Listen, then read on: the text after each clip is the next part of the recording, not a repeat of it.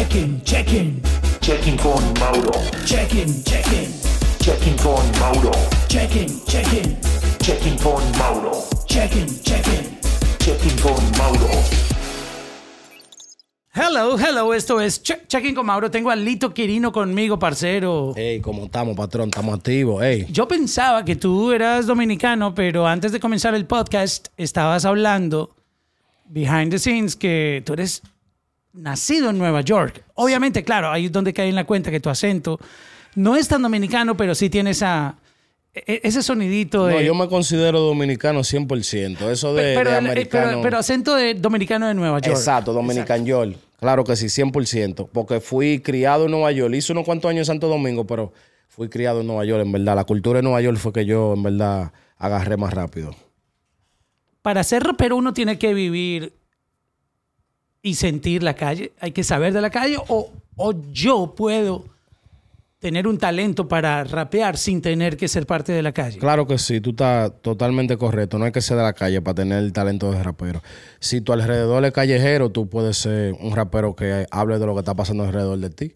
Y ya con eso, ¿tú me entiendes? Ya. Pero, pero tú como rapero respetarías un chamaquito que no tiene la experiencia en la calle, pero le mete bien al lápiz, escribe Claro bien. que sí, claro, porque que yo digo que todo esto es un joseo, aunque sea un gusto de uno eh, eh, en particular, como que era algo que es un, un negocio.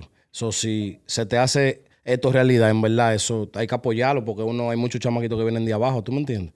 Eso en verdad no, yo no lo veo mal, yo lo veo bacano, verdad, ¿tú me entiendes? Bueno, pues qué bonito de tu parte porque tú sabes que en, en este negocio es muy cerrado el, Exacto. y, y es complicado dársela a otra persona y sobre todo que he escuchado, no sé si a lo mejor tú seas la excepción, pero muchos raperos dicen que no respetan a otros raperos si no es de la calle, si no conoce los códigos de la calle. Ya yo digo que eso cuando un rapero es, no es un rapero, es un tigre callejero y se mete a rapero.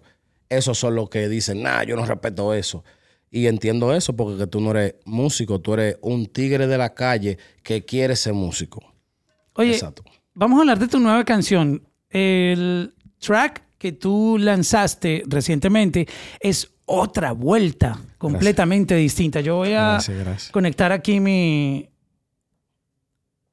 mi dispositivo a mi Roadcaster. Voy a poner un poquitito. Lástima que, bro, siempre se me quedan unos audífonos. Lastimosamente no tengo cómo darte retorno en este momento, pero aquí voy a poner mi tóxica a sonar. Me encanta el intro. Que viene así como con un, con un Cuando filtro yo que te se va. conocí, Ah, tú no eras fresh, así. fresh. Como me siento contigo, con otra no es así. Yo solo quiero La tiraste a la otra esquina con esta canción demasiado comercial. Súper.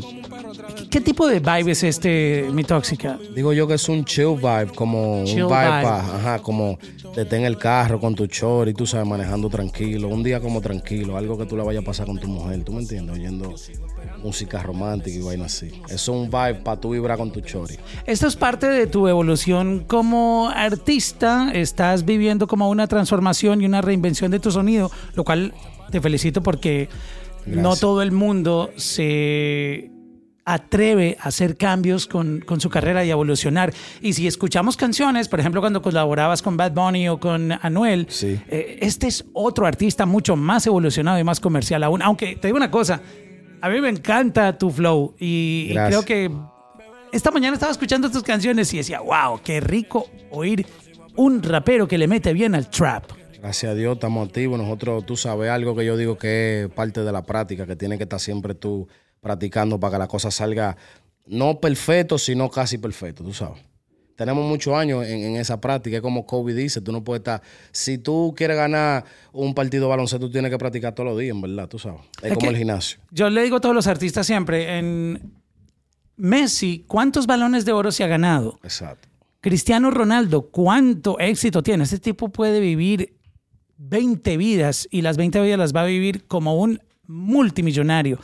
Podría retirarse si quiere. Sí. Y todos los días tú lo ves en la cancha entrenando y por eso es el mejor. Lo mismo Messi y así todos los jugadores. En el fútbol pasa así. Con la música, los artistas con el tiempo, los que están todos los días en el estudio, los que están todos los días escribiendo, los que están todos los días creando, encuentran esa perfección, esa excelencia en el sonido que los pone a otro nivel. Exacto. Esto no es gratis. No. Triunfar aquí no es gratis. No, hay que sudar mucho y pasar mucha lucha. La gente cree que esto es fácil de la noche a la mañana, ¿no? Así se ve lindo cuando tú subes una foto con, tú sabes que ganaste, pero no se ve lindo cuando tú subes el proceso.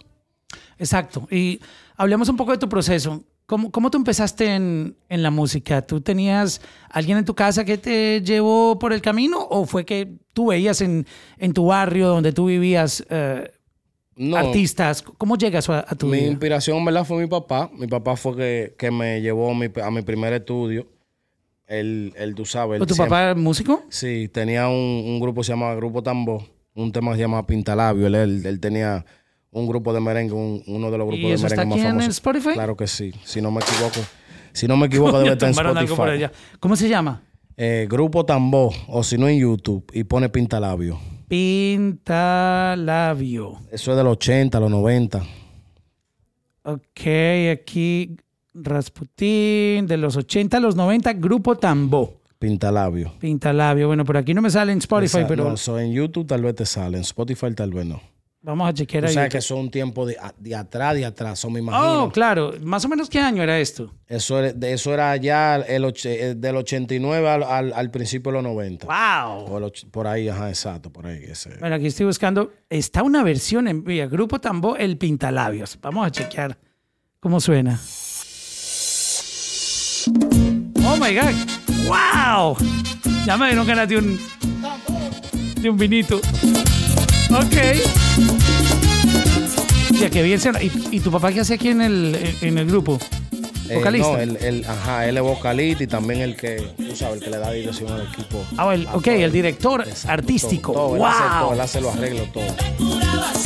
O sea que la voz principal de esta canción es la de tu papá. Exacto, ajá. Ok, vamos a escucharlo. Ahora que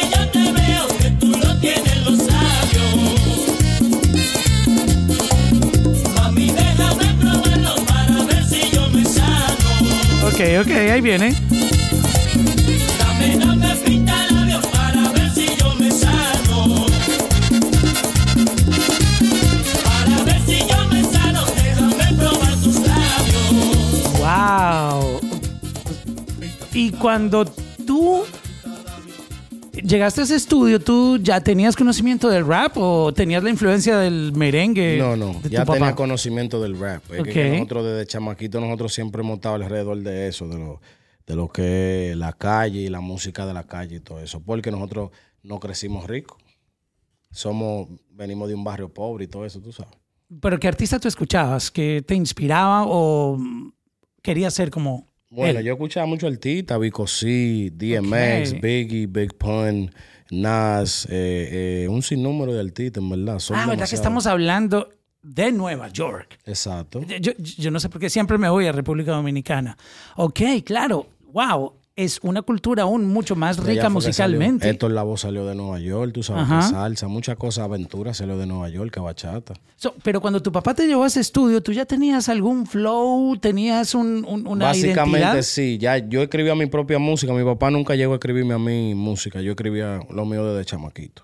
Pero el, tu delivery, ¿tú ya lo tenías claro o, o lo fuiste aprendiendo No, claro de que no, todavía uno estaba nervioso, uno no sabía, tú sabes, cómo uno meterse a una cabina, cómo se siente como que una gente te esté mirando, grabándote. No, a la otra vez que esto, cinco personas adentro mirándote y todo el mundo callado. Eso era incómodo cuando uno estaba más chiquito. Ahora cuando uno está grande, eso es como nada. Uno entra ahí como que tú estás en tu casa. ¿Y tu papá no tenía problema en apoyarte? Sí, No. Tú sabes que siempre con los raperos y, con la música, los papás siempre eran como que no, ¿por qué no estudias y te vuelves un doctor, un mi mamá, abogado? mi mamá estaba diciendo, ¿por qué tú no estudias esto? Suelta eso. Pero mi papá no, mi papá dijo, vamos, tú quieres hacer música, dale, yo te voy a apoyar. Y me apoyó, normal. Mi mamá me apoyó en la música también, pero ella también me decía a la misma vez que Tenía la duda, eso. tenía la duda, Exacto, ajá. me apoyaba, pero me decía, no, suelta eso, yo no creo. Tú sabes cómo es, al principio nadie cree. No es fácil, de verdad. Y creo que toda la gente que tiene que ver con talento en algún momento se ha enfrentado a, a que su misma familia no crea. Y no es algo malo, es porque ojalá la familia tuviera el fundamento. Tu papá al menos tenía como la noción de, como ya estaba en la música, decía, Exacto. no, si él quiere, yo sé que con la música puede triunfar. Exacto. Él dijo, no, uno de los hijos míos tiene que ser músico. Porque yo creo que yo le pasé ese legado a uno de ellos. So, él preguntó y el que más le gustó fue a mí. Yo tengo otro hermano que también es músico, Dice Montana, pero a mí fue que se me, se me abrió malo de, tú ves, ser artista de verdad. like, yo quiero estar en, en la industria, quiero tú se- ser parte de sello diquero, de esto, volar el mundo entero, conocer un tro de fanáticos. Yo tuve esa visión desde chamaquito. ¿Y cuál fue esa canción que a ti te puso en el radar? Que ya tú sentiste, oh my God, ahora ya todo el mundo sabe de mí. O al sé, menos me conoce. La primera fue, fue No sé qué voy a hacer, eh, Featuring Mesías, que otro artista también. Oh, el grande Mesías de- parcero mío. Exacto. Esa fue la primera Mesías, canción. Esa fue la primera canción que, no, que me dio a mí a conocer, en verdad. No sé qué voy a hacer, se llama.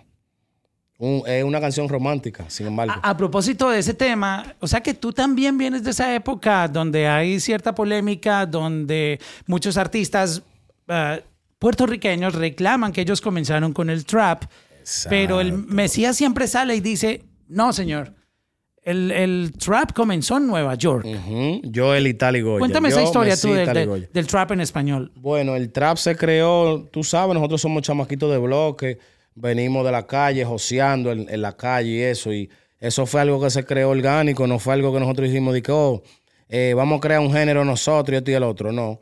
Algo que nosotros queríamos hacer, algo que nosotros le, que, que fuera de nosotros, algo que sea original, algo que nadie tuviera en, el- en la industria, algo que no se hubiera hecho, tú sabes, en el mundo latino.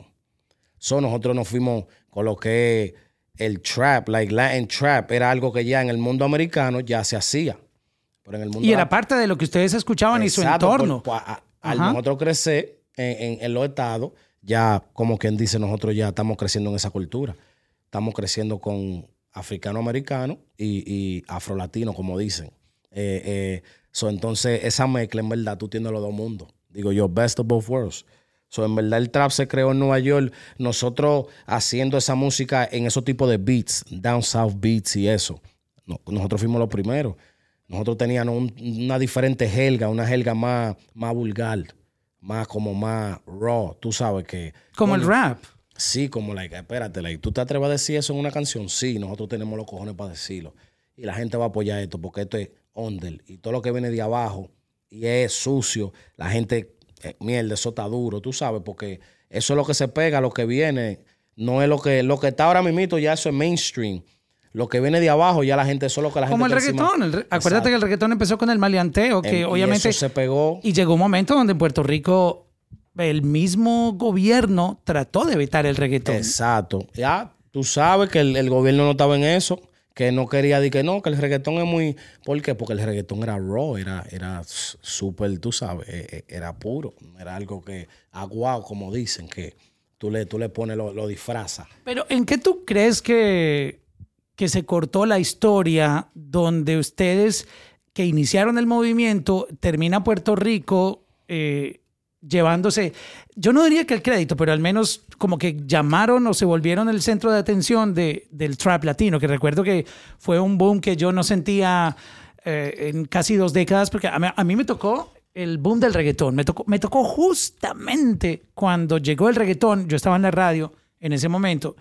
Y mm, fui testigo de todo lo que sucedió con Wisin y Yandel, lo que sucedió con Héctor el Fader. Tengo historias con Arcángel. Yo fui el- la primera persona que llevó a Arcángel a Colombia, fui yo. Yo hice un concierto Qué con, duro. con Ñejo y Dálmata y Arcángel.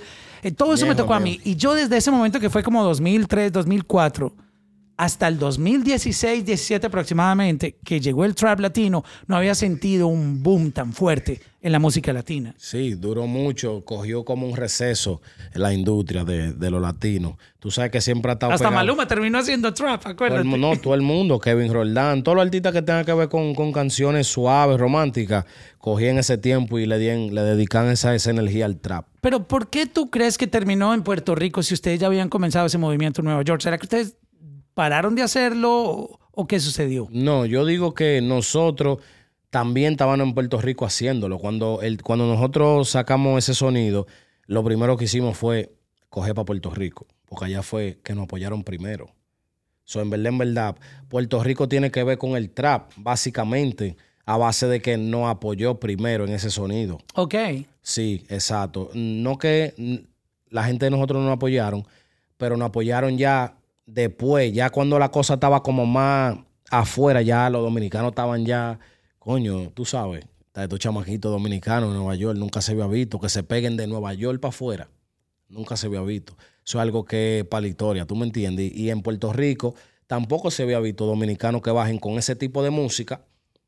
Los boricuas lo que dijeron, mierda, este, esto como que nosotros podemos relacionar con esto. Y cu- cuéntame la historia de tú cómo terminas grabando con, con Anuel. Ah, ¿cómo, ¿Cómo fue tu relación con él? Cuéntame cómo lo conoces y cómo terminan colaborando en Coronamos. Eh, eso fue por vía de Nelly el alma secreta con un hermano mío, que ya yo tenía relación. Leyenda. Sí, súper leyenda. Para que sepan, Nelly El Arma Secreta es uno de los productores de reggaetón de la, tú sabes, viene de la vieja escuela con Wisin y Yandel, Looney Tunes, o sea, él ha colaborado con No, todas las estrellas. No, leyenda. Leyenda, leyenda. Ajá. Sí, so él me hizo el acercamiento que tú sabes que le llegara al estudio, yo llegué y ahí estaba Noel y comenzamos, tú sabes, nos introducieron, comenzamos a hablar y como que de una vez como que la energía nosotros conectamos sin forzar mucho, fue algo orgánico. Y nos comenzaron a poner piti y eso. Y yo elegí una piti y en esa pista fue que se montó, yo monté primero y después ya para el otro día estaba la canción ready, hicimos el video el mismo día y un mes después, boom. Sigue siendo una de tus canciones más importantes en tu catálogo. Claro que en, sí. en Spotify, cuando tú vas a- al perfil de, de un artista, por ejemplo, en tu caso, uno busca Kilito Quirino en, en Spotify, déjenme chequearles para darle la información correcta. Tu canción número uno en tu catálogo es Clunk Remix. Luego sigue Pa' qué mentir en número dos. Y la número tres, Coronamos. ¿Esta canción en qué año salió Coronamos? Coronamos en el 2016 para el 2017. Imagínate, y todavía sigue Es un generando himno, streams. Le, le dan todavía la discoteca mucho en, en muchos países. Sí, le dan todavía. No, no han dejado de darle. Como que si es un tema que salió dos o tres meses atrás. No sé, tú sabes. Dios hace cosas que uno no sabe. So.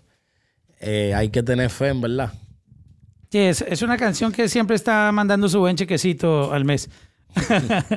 Oye, en, la- los clubs en, en- en Nueva York se pone todavía trap, o sea, el DJ tiene su, su sesión donde pone trap. Claro que sí, obligado. Todo el DJ de, de Nueva York y, de USA en, en general tienen su, su sed de trap. Porque todavía los artistas, los puertorriqueños, colombianos, todo, todas las razas dominicanas están sacando trap. Aunque no sea miles trap, pero están sacando todavía, eh, esa, esa, esa música todavía se está consumiendo mucho en el país, en el mundo. Sí, exactamente. Um, y después de todas estas canciones que has lanzado, Flow de Quilero, Lean, ah, viene ahora mi tóxica. Yo quisiera volver otra vez a, a esta evolución que tú tienes ahora. Um, ¿Cómo tú te reinventas? ¿Qué, qué tú dijiste, eh, te dijiste a ti mismo en, en esos momentos que uno tiene creativos de decir, bueno, ¿a dónde quiero yo apuntar mi carrera? O sea, ¿cómo tú encontraste esta manera de este sonido que es, es un, un lito quirino diferente al que hemos escuchado? Yo digo que es una evolución de tiempo. Tú, eh, al yo querer esto tanto y, y- y saber que esto es lo que me toca a mí, que Dios me puso aquí por, por una razón, yo no he dejado de, de seguir la práctica. So, yo digo que, como dije ahorita, la práctica que en verdad me, ha tenido con eso, tú sabes. Yo a veces, todo el artista se desencanta y, quiere dejar de, ah, no quiero hacer esto por cualquier situación, pero el tú querer diario levantarte y eso es lo que tú quieres hacer, en verdad eh, yo no tengo otra visión que no sea esa, tú sabes. ¿Hay algún momento donde tú como artista has decidido o, o tenido esos pensamientos de, ah, me voy a quitar, me cansé? A todos nos pasa, somos humanos, que uno a veces quiere mandar todo para el carajo. Ah, porque este, este no es un negocio fácil. No, No es un negocio es un fácil. dolor de cabeza, en verdad. De verdad que hay que tener una pasión grandísima y un amor demasiado incondicional para, para estar en este negocio que es difícil. No, hay que, que- hay que, tú tienes que amar la música, en verdad, tú sabes. Ya, si tú amas mucho la música, yo creo que tú puedes estar aquí. Pero si tú amas estar en, en el negocio y vaina, entonces va a coger un tiempo para tú poder meterte como tú quieres, porque lo del negocio ya es un proceso mal paso. Pero si tú amas estar por la música, tú vas a dar, tú vas a durar para siempre aquí queriendo estar aquí. Porque que, yo digo que this is fun, tú sabes, para nosotros, esto es como un playground, como para los niños cuando tú le pones juguetes, ¿tú me entiendes? Esto es lo que, esto es lo que nos hace feliz a nosotros, meternos en un estudio, pasarla con productores, vibrar con las otras personas, eh, intercambiar ideas y eso, tú sabes. Cuéntame tú cómo, cómo montas um, una canción. ¿Cómo es tu parte creativa? Y eh, artistas, por ejemplo, Nicky Jam me contó un día que en una entrevista que él empieza como a hacer un tarareo. ¿Cómo tú empiezas? ¿Tú, ¿Tú primero escribes o tienes que oír la pista para poder sentir el flow? No, la pista tiene que estar desde, desde el principio sonando. Y, y, yo creo que la mayoría de los artistas empiezan con un tarareo. Yo también empiezo así mismo, como dice Nicky Jam. Por ejemplo, ¿cómo, hago cómo, cómo tú, eh, para yo aprender un poquito? Hago, hago melodía, ¿no? Yo, yo, como, por un ejemplo, antes de tú meterte adentro de- del buff, tú pones la pista y tú lo que comienzas es, tú comienzas a crear la melodía en tu cabeza y después tú, tú al paso la vas tejiendo, tú sabes, como tú tejes la ropa. Y, y chin a chin, eso va construyendo, construyendo hasta que tú encuentras lo que es el sazón Goya. Y ahí entonces tú le tiras. sazón Goya claro, está bueno. Tú le tiras la vuelta. ¿Es necesario que las cosas rimen o yo puedo tener una idea súper cabrona que no rime, pero estoy dando un mensaje tan, tan duro, tan poderoso, que, que sobrepasa la expectativa de la rima? Como que, wow, eso que dijo está duro, aunque no rima. Exacto, no hay que ¿Se rimar. vale o no se vale? Claro que está bien, no hay que rimar para tú el mensaje tuyo de porque hay raperos que rapean así como poesía y la mayoría de la, poesía no riman. Eso es súper diferente porque en verdad es algo que te están escribiendo como si te lo estuvieran leyendo. Es, es como tú lo digas, como tú lo digas, la energía tuya, cómo se sienta. Con, con, con tú sabes, con la confianza. Tú tienes que estar confident, confident. Tú tienes que estar, eh, manito, que se sienta que no, este tigre sabe que él es la vuelta. Y eso se siente cuando una gente hace la cosa así. Cuéntame un poquito de, del negocio. Ah, ¿Tú te mueves independiente? ¿Estás firmado?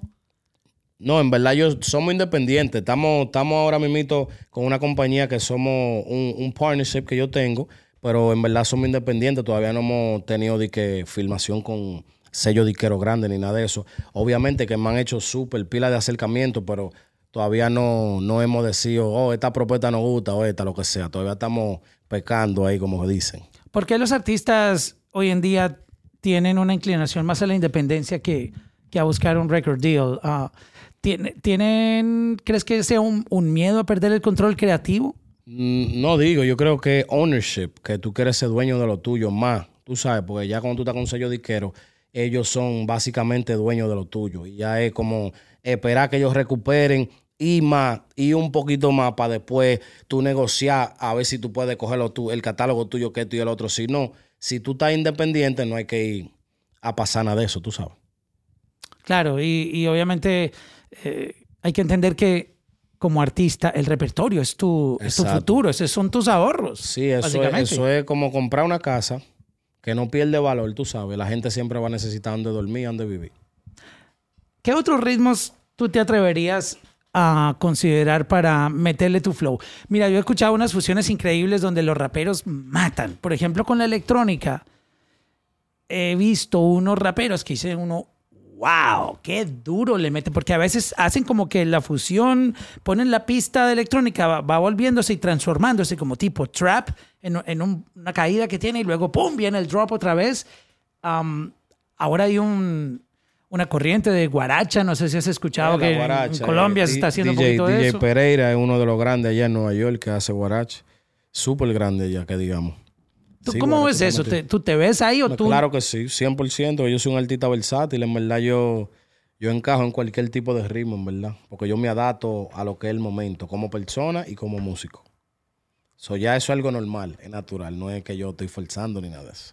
Y mm, la gente, digamos que entender el talento que los raperos tienen, ah, para que lo sepan, uno, uno de esos grandes talentos es poner la voz dentro de un beat y que esa voz fluya con el beat. Que no, no es lo mismo. No. La gente se imagina que no, yo voy a escribir una letra y rape- rapeo. No, No, no. que yo soy un freestyle rapper y me voy a montar en ese beat. Sí, freestyle en vivo es muy diferente a cuando tú montas ese freestyle en una canción. Si tú en verdad no eres, eh, un, un- tú sabes, artísticamente, tú tienes que saber cómo narrar en un beat, tú tienes que saber cómo eh, eh, sincronizarte. Y es que llega un momento donde la voz ya es un instrumento. Exacto. Que, Eso, eh, mira, la mejor manera es apaga la pista y escucha en la capela y uno ya está así. Exacto. Porque ya viene con flow. Sí, ya viene con flow, exacto. Pero si los instrumentos, no, los artistas no fueran nadie, porque tú puedes vender instrumentos solo, pero tú no puedes vender vocales solas, sin instrumento. Como por un ejemplo, a un álbum con solo vocales y ponlo en Apple Music. Y a un álbum con solo instrumentos a ver cuál vende más. Y los instrumentos van a vender más. Porque es como, like, la voz necesita un instrumento. Como un hombre con una mujer. El hombre necesita una mujer para ser un rey completo. Exacto. No hay reinado. No, Exacto. no hay un kingdom. Exacto. There you go. So, Sí, sí, no hay rey y reina. Es, es de- completamente de acuerdo. ¿Quién está haciendo las pistas más duras ahora para rapear? Ah, mencióname productores que tú digas, esta gente la está partiendo con toda, Y con las conocido ideas. como famoso, No famoso. importa. Si no lo conocen, aquí les damos la exposición. Ok, The Reason ya he conocido. Sofoque Beats, ahora es que se está conociendo uno, uno nuevo. ¿De dónde es él? Él es de Nueva York. Los dos son ¿Y de tú ya has York. hecho Sí, he canciones, hecho canciones con, ellos. con él? Swift Bundy, otro productor. V-Tech es otro productor. Ellos toditos son de Nueva York. Lincoln es un productor conocido que estaba en el orfanato antes. Con Omar. Exacto, ha trabajado pila de, tú sabes, danza kuduro, pila el tema, durísimo. Eh, ¿Quién más que a mí me gusta mucho? Frankie P, que es productor de ASAP Ferg, que es súper duro de Nueva York. Wow. Eh, ¿Quién más me, me da mucha... Eh, damn, que a mí me gusta mucho. Bueno, yo, yo estaba trabajando ahora con un productor de aquí que se llama Smash David, que es un super productor grande, que tiene mucho placement con pila de artista duro ahora mismo. Eh, EQ de Equalizer, otro productor grandísimo también, que es de aquí, de Miami, ahora mismo, radica aquí. Yo en verdad me gusta mucho que yo también colaboro, que son cerca, que yo, tú sabes, son hermanos míos por muchos años y cosas. Y son muchos más de ahí, que no lo he mencionado. Por ahora mismo, eso que te mencioné, estoy trabajando mucho con esos productores que te mencioné. Con eso que yo quiero ahora mismo como... So, ellos están enviándote todo el tiempo ideas y tú estás ahí pensando que se te No, ocurre. depende. Si, si llegamos a un estudio, me enseñan un paquete de pita. Oye, mira, este paquete de Smash David, pide una pita de aquí. Oh, mira, este paquete de such and such y eso así, tú ves. ¿Cuántos segundos tienen que pasar para que tú te conectes con un beat? Eh, ¿Cuán- ¿Cuánta oportunidad tú le das? vamos a poner 10 segundos. 10 a 15 segundos. Coño, ¿qué? Eso es como Shark Tank. Sí, porque Si es no el convencí- intro, de que el intro entre y después de que entra el, cuando el beat cae, ¡pum! Ya ahí tú te enteras de, de qué es lo que es. Como cuando entra una mujer, sonríe, tú le ves el cuerpo, tú ves que no tiene celulitis y nada, y dices, aquí, aquí es. si la tía se, si la tía se ríe, le faltan, los dientes lo tienen podrido o, o la teta la tiene guindando, ya tú sabes. O sea, 10 segundos y tú ya sabes lo que hay. Ya sé, estamos ready. Es que estamos en tiempos donde cada segundo cuenta. Exacto. Yo, yo soy de los que escucha canciones por segundos. Sí. Y yo sé que mucha gente, no sé si te ha pasado que te dicen, mira, y empiezan a mostrarte una canción. No, ya, espérate que ya viene el coro, ya viene lo bueno. Y pasan 40 segundos, 50 y no segundos. y, nada que no- llega. exacto, y tú como que no. Es de- una canción te da desde que tú la escuchas la primera vez. Ya te dio doom. Oh, shit, qué duro. De una vez, cualquier gente. Eso es algo del ser humano que reconocemos eso, tú sabes. Digo es, una buena teoría porque sabes que en- hay que adaptarse a lo que está pasando. Exacto. Eh, En, la- en- en los años 80, en los años 90 y antes de que llegara un poquito en, esta época, ni- iniciando el milenio, um, no había problemas. Y hay canciones que yo le he encontrado hasta un minuto 30 de intro. Y de hecho, Hotel California, yo no sé si tiene como cuatro minutos de intro o algo así. Um, pero canciones de un minuto y medio de intro, ya eso no se puede. No. Es más, hay canciones hoy en día que comienzan con el coro Y el, de entrada. el artista que hace eso es una leyenda. Un artista que ya tiene saco de años en, en la industria y ya puede hacer lo que quiera. Pero, ¿Y sabes por qué sucede? Porque en, en streaming, 30 segundos, cu- cuando tu canción sobrepasa de 30, ya al segundo 31 marca un play. Ok. Si del 0 al 30 le hacen skip, no marca play. Ah, ok. O sea, que el, el negocio ha cambiado muchísimo. All right. Así, bueno, sí, porque que antes O era sea- poquito o sea más que te- diferente. Por eso tú, a veces muchas canciones dicen, pero ¿por qué esa canción empezó, no tiene intro? era como 10 sino que, segundos, sino que 20 entró con segundos. el coro, porque el coro fue lo mejor que tenía, entonces lo llevan para adelante. Para poder capturar la atención del, del escucha y, lograr, le- y lograrlo no retener hasta el 31 segundos. Ya el 31, An- antes no era 31, antes era 10 segundos. Y no, ahora antes, no, antes eran 60. más. Antes eran 60 segundos. En- Ses- en- eh, sí.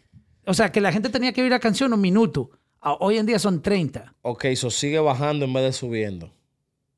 Creo, creo que era 60 en YouTube, pero en, en Spotify a los 30 segundos, después del, en el segundo 31, Ok, ya yo te marca. Yo estaba play. hablando de YouTube, ok, Spotify. No, Spotify, exacto. Spotify a los, igual Apple Music, creo. All right. O sea, entonces ahora, en esos primeros 30 segundos, casi que te están empaquetando toda la canción.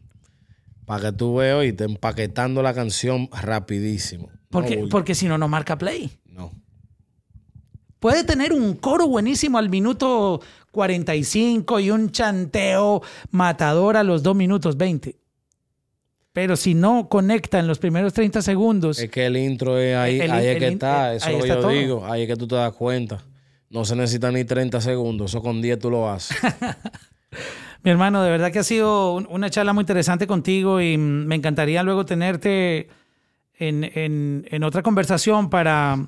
Sí. Ojalá que nos invitara al estudio a ver cómo tú le metes, si, si Sí, te sería, gusta, porque sería, sería, chulo. buenísimo Un aprender una un noche poco. con Lito Quirino, sí, que ustedes pasen, hagamos algo en vivo y se graba el proceso de yo, tú sabes, grabando en el estudio y todo eso. Me. Buenísimo eso. Este, Hay un respeto grandísimo por tu carrera, eh, mucha admiración por, por tu trayectoria y obviamente durísima esta nueva canción, ah, Mi Tóxica, con otro flow eh, chill, pero conservando, tú sabes, el sonido de la calle, pero romántica también para las babies, súper comercial. Un tigre en sentimiento, porque las mujeres necesitan también. Las mujeres no les gustan los tigres muy, muy buenos, hay que ser un poquito malo.